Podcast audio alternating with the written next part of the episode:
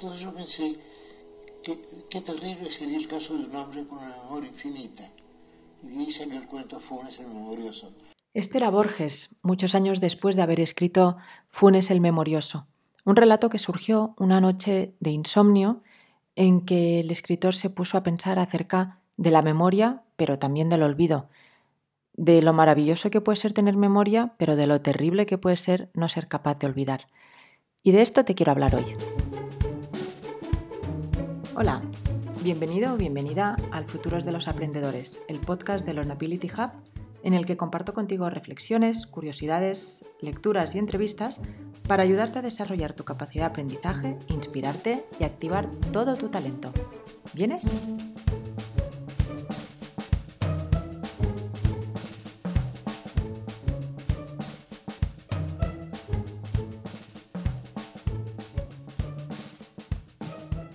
Ireneo Funes, alias el Memorioso, es un personaje de Borges que no podía olvidar. El personaje fue creado una noche de insomnio en que Borges pensó que en realidad para poder dormir debes olvidarte de todo lo que tienes alrededor, incluso de ti. Así que, bueno, según Borges, Funes el Memorioso es un alegato al insomnio. Pero según Kian Quiroga, el neurocientífico que estudió la obra de Borges, este fue sin pretenderlo o sin saberlo un precursor de muchísimos aspectos que la neurociencia descubrió y estudió más tarde. Y la hipermnesia fue uno de ellos. Por cierto, te recomiendo muchísimo el libro de Kian Quiroga, Borges y la memoria. De hecho, ha sido lo que ha provocado este podcast, porque aunque yo me había leído ya el relato hace un tiempo, lo he retomado leyéndolo en paralelo con el, con el libro de Kian Quiroga sobre Borges y la memoria. Y de repente las siete páginas del relato Mm, se extienden más allá de la simple anécdota que puede parecer curiosa, eh, tal como la cuenta Borges, pero te das cuenta que, que realmente el escritor tenía una inquietud y un conocimiento de todos los aspectos humanistas, neurocientíficos, filosóficos, que le llevaba a plantearse temas de la mente que a lo mejor todavía no se habían planteado como tales o no se habían estudiado desde la ciencia. Bueno, pues como te iba contando, la hipermnesia, que es lo que sufría Funes, el memorioso, es lo contrario a la amnesia. Es decir, las personas con hipermnesia tienen la capacidad de recordar cada detalle de su vida, en qué día de la semana cayó tal fecha, qué día hacía, qué desayunó, qué vio, qué hizo, todo. Almacenan absolutamente todos los detalles. Hay diferentes tipos de hipermnesia.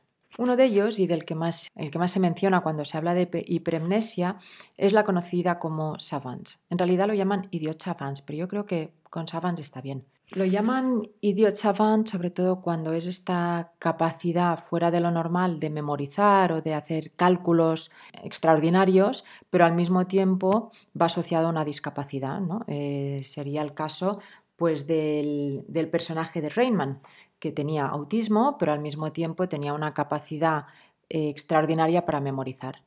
En realidad el caso de, de está basado en Kim Peek. Eh, Kim Peek no tenía autismo, pero sí que nació con una macrocefalia y un daño muy grave en el cerebelo.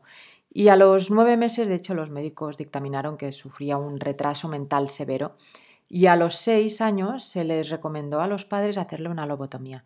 Afortunadamente no hicieron caso del consejo porque además veían que el niño desde, los, desde muy pequeño mostraba unas habilidades fuera de lo, de lo común, que cualquier libro que leía lo memorizaba entero con solo leerlo una vez. De hecho, se calcula que que llegó a leer unos 7.600 libros a lo largo de su vida y todos ellos, por supuesto, los tenía memorizados. Algunos de ellos incluso eran enciclopedias. Un poco para, para reflejar esto es la escena de la película en que Dustin Hoffman, su personaje, se lee un listín telefónico. Bueno, la razón por la que Kim Peek tenía esta memoria tan prodigiosa parece ser que era porque carecía del tejido que conecta los dos hemisferios, y esto provocaba un fallo en el sistema de filtración de información y le permitía recordar el 98% de todo cuanto leía, escuchaba, veía en televisión. Una persona normal suele recordar un 45 y bastante me parece. Además de los savants, la hipermnesia se puede dar en otros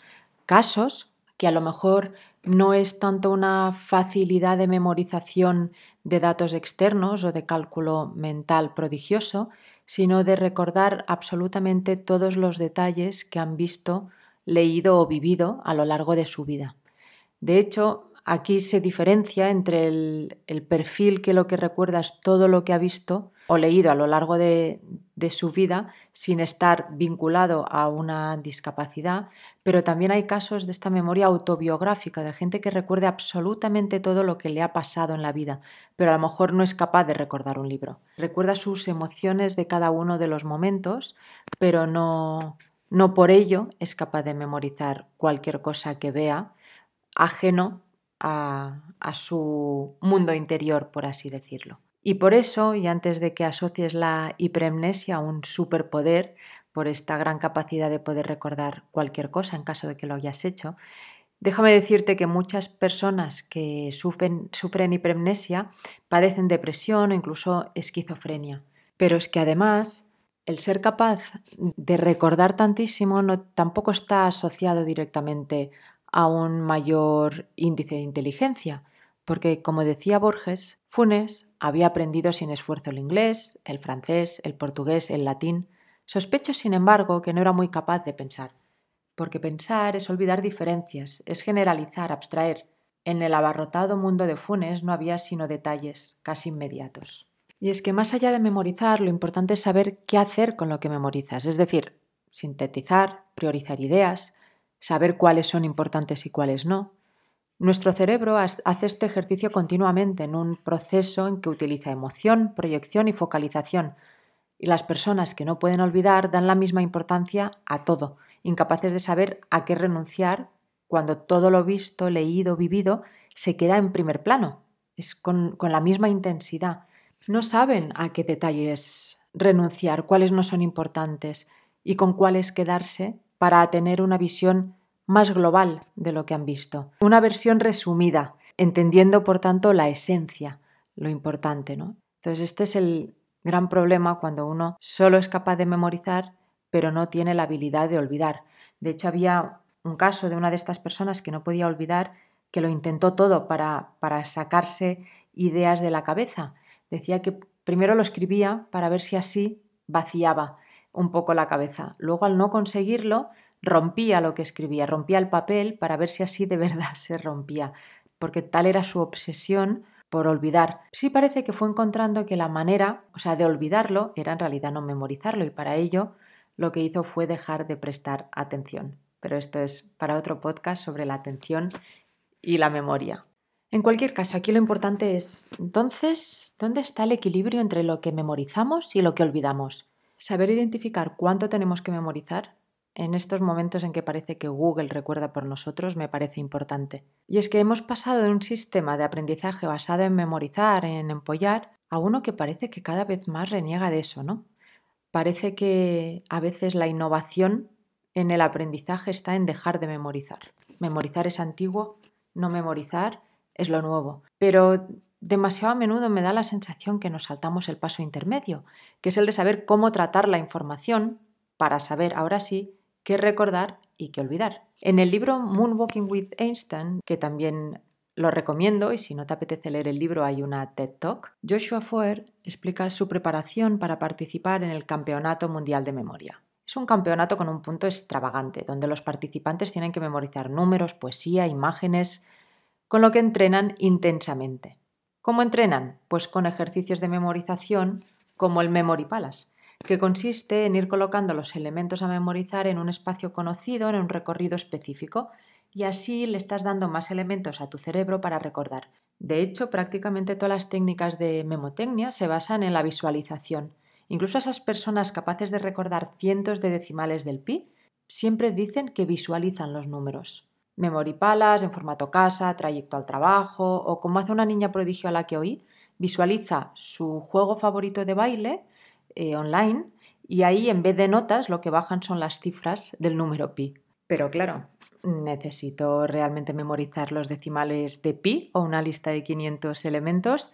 Efectivamente no, para esto Google nos sirve. Pero entonces, ¿qué tipo de información tiene sentido memorizar? Sin hablar de exámenes, me refiero, claro que este es otro tema. Porque sí, es importante memorizar por varios motivos. Primero porque ejercitas tu cerebro. Los ejercicios de memoria al final son un ejercicio buenísimo para mantener el cerebro activo. Y aquí sí que puedes memorizar listas, puedes memorizar números pi o lo que quieras. Es un ejercicio como quien va al gimnasio para prepararse para su deporte favorito. Es puro ejercicio de tránsito.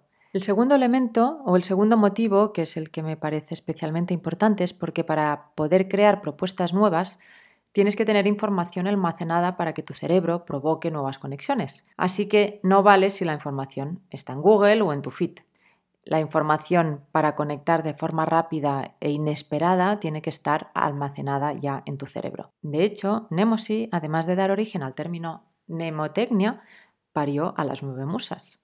Y es que sin memoria, aunque parezca mentira, no hay creatividad. Así que mi propuesta, después de leer y aprender durante bastante tiempo sobre la memoria, es cambiar la visión que tenemos sobre ella. Ni magnificarla tanto cuando la vemos innata, ni renegar de ella cuando nos la piden. Porque memorizar es necesario, incluso más allá de lo que necesitamos para nuestro día a día.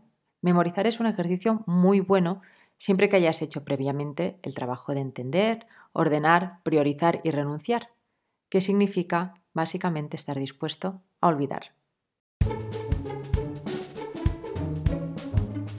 Y hasta aquí el podcast de hoy. Espero que te haya inspirado o ayudado a reflexionar un poco más sobre la memoria. Nos escuchamos en el siguiente podcast y mientras ya sabes que puedes leer más sobre aprendizaje y talento en la web de learnabilityhub.com.